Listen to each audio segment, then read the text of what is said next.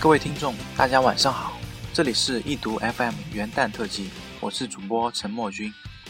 在节目的开始呢，首先祝大家新年快乐。既然是放假，那就聊点轻松点的话题吧。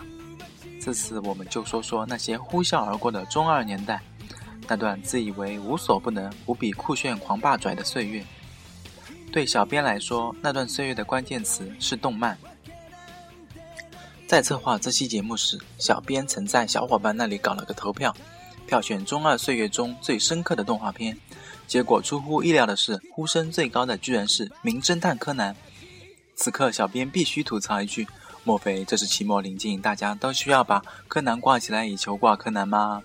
不过，不可否认的是，柯南在我们的中二年代，至少在小编的中二年代中，留下了不可磨灭的印象。总之，柯南当选，小编还是能够理解的。可是排名第二的竟然是聪明的一休，这是什么鬼？大家都是认真的吗？就算不看热血民工漫，但是在中二阶段看一休，小编还是微醺了。那么到底哪些动漫陪伴大家走过青葱的岁月呢？小编带你一起回忆，一起飞。首先，咱们来谈谈欧美动漫吧。在那个网络还未普及的年代，大家只能靠电视机跟 VCD 度日，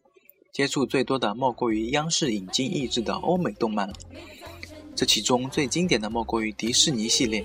米老鼠与唐老鸭》、《兔八哥》、《狮子王》，以及开启诸多姑娘公主梦的公主系列动画电影。除却迪士尼，《飞天小女警》与《鸭子侦探》也在许多人心中留下了深刻的印象。小编至今还记得《飞天小女警》每集末尾的那句“平静的一天又结束了，感谢飞天小女警”，也未曾忘记被鸭子侦探吓尿连上厕所都需要人陪的夜晚。除了引进益智的动漫，诸多中外合制的动画片也为我们带来了诸多欢乐，譬如中法合拍的《马丁的早晨》。虽然是十一年前的老动画，但是马丁在五十二个早晨里的五十二个不同形象演绎出的五十二个幽默风趣的故事，不仅陪伴我们度过了那段异想天开的美好时光，也将无限遐想藏在我们心中最柔软的地方。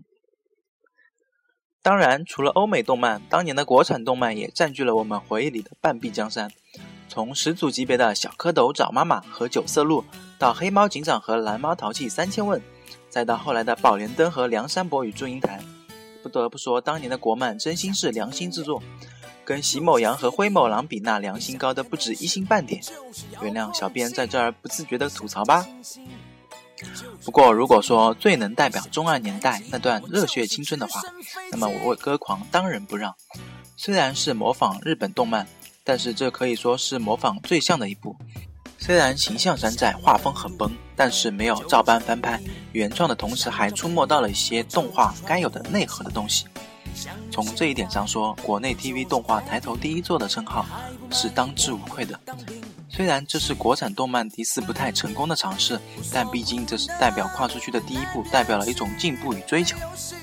动漫中不羁的叶枫、高富帅楚天歌。乐观的盖世爱，率真热情的 Mackie，单纯执着的 Cookie 等等，还有 Open 乐队对音乐梦想的追求，以及友情的联系、亲情的支持，以及青春年少爱情的悸动，相信在当时勾起了很多人对于这一美好年华的憧憬与向往。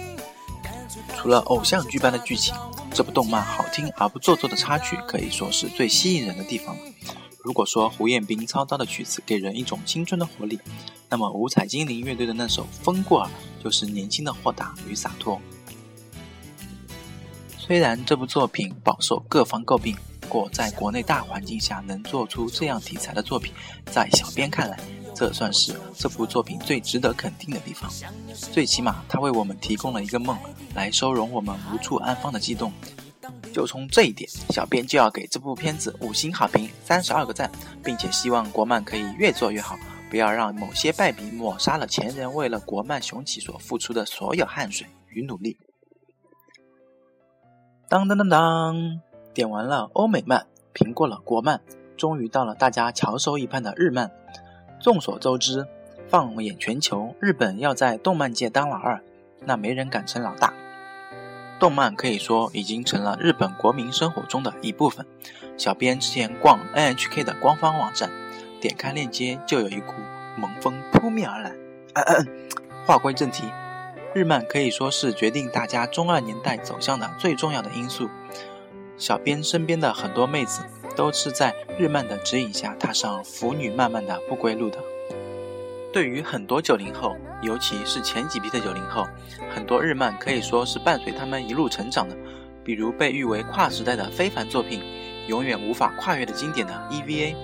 九五年 EVA 放送之时，是日本动漫陷入低谷、日薄西山之际。EVA 的创作考虑了人类的心理，并且结合了大量犹太教与早期基督教的东西，再加上其完整的神话设定。尤其是关于死海文书这一真实历史发现的巧妙杜撰，神话与宗教的混合就为 EVA 蒙上了一层神秘却猎奇的色彩。EVA 动画中革命性的强烈意识流写法、大量宗教与哲学意象的运用，以及对人性的关注，使得 EVA 成为公认的日本历史中最伟大的动画之一。自 EVA 之后，动漫开始富有深刻内涵，并且 EVA 对场面。人物形象的刻画，对科幻与现实的把握，对画面音响效果的处理，都对后来的动漫有极大的借鉴和启发意义。所以，EVA 可以说是日本动漫史上开创新纪元的里程碑。除了老四格的 EVA，各类热血番也是大家心头不可磨灭的印记。《灌篮高手》中浪子回头的三井那一句“教练，我想打篮球”，赚足了各位汉子的感动与妹子的泪水。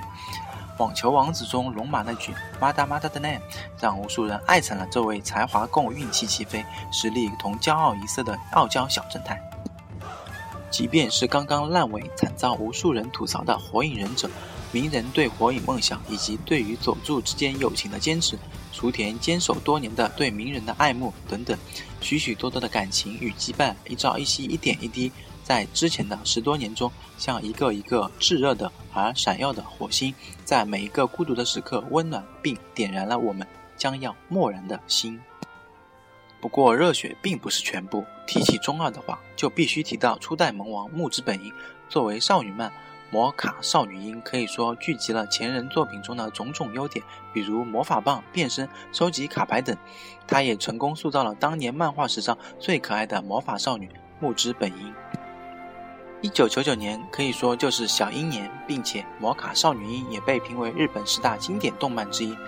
除了唯美的画风和浓郁的生活气息，《魔卡少女樱》最吸引人的地方莫过于它营造的那个完美的童话世界。最让小编意外的是，《魔卡少女樱》竟然还有剧场版。动漫中，小狼最终回了香港，小樱那未说出口的表白也成了一代人的遗憾。但是在剧场版中，小狼最终回归，而小樱也喊出了那句迟到的 “Daisuke”。永不过时的经典老番也好，异军突起的新番也罢，制作精良的国外动画也好，尚需努力的国产动漫也罢，令人亢奋的热血番也好，清新脱俗的治愈系也罢，二次元存在的意义。或许就是当现实世界毫不留情打压我们的热情与梦想的时候，依旧让我们相信这个世界的美好与温暖，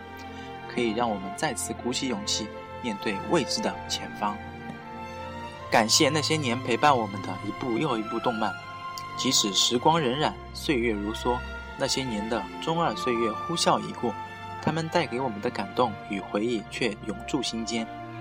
在我们脆弱无助的时候，散发丝丝微光，重新点燃已晦暗的希望。最后给大家送上摩卡少女樱的 OP 三，希望每个人都能像樱那样，即使只是渺小的星辰，也能够拥有潜在的力量，将未知的未来点亮。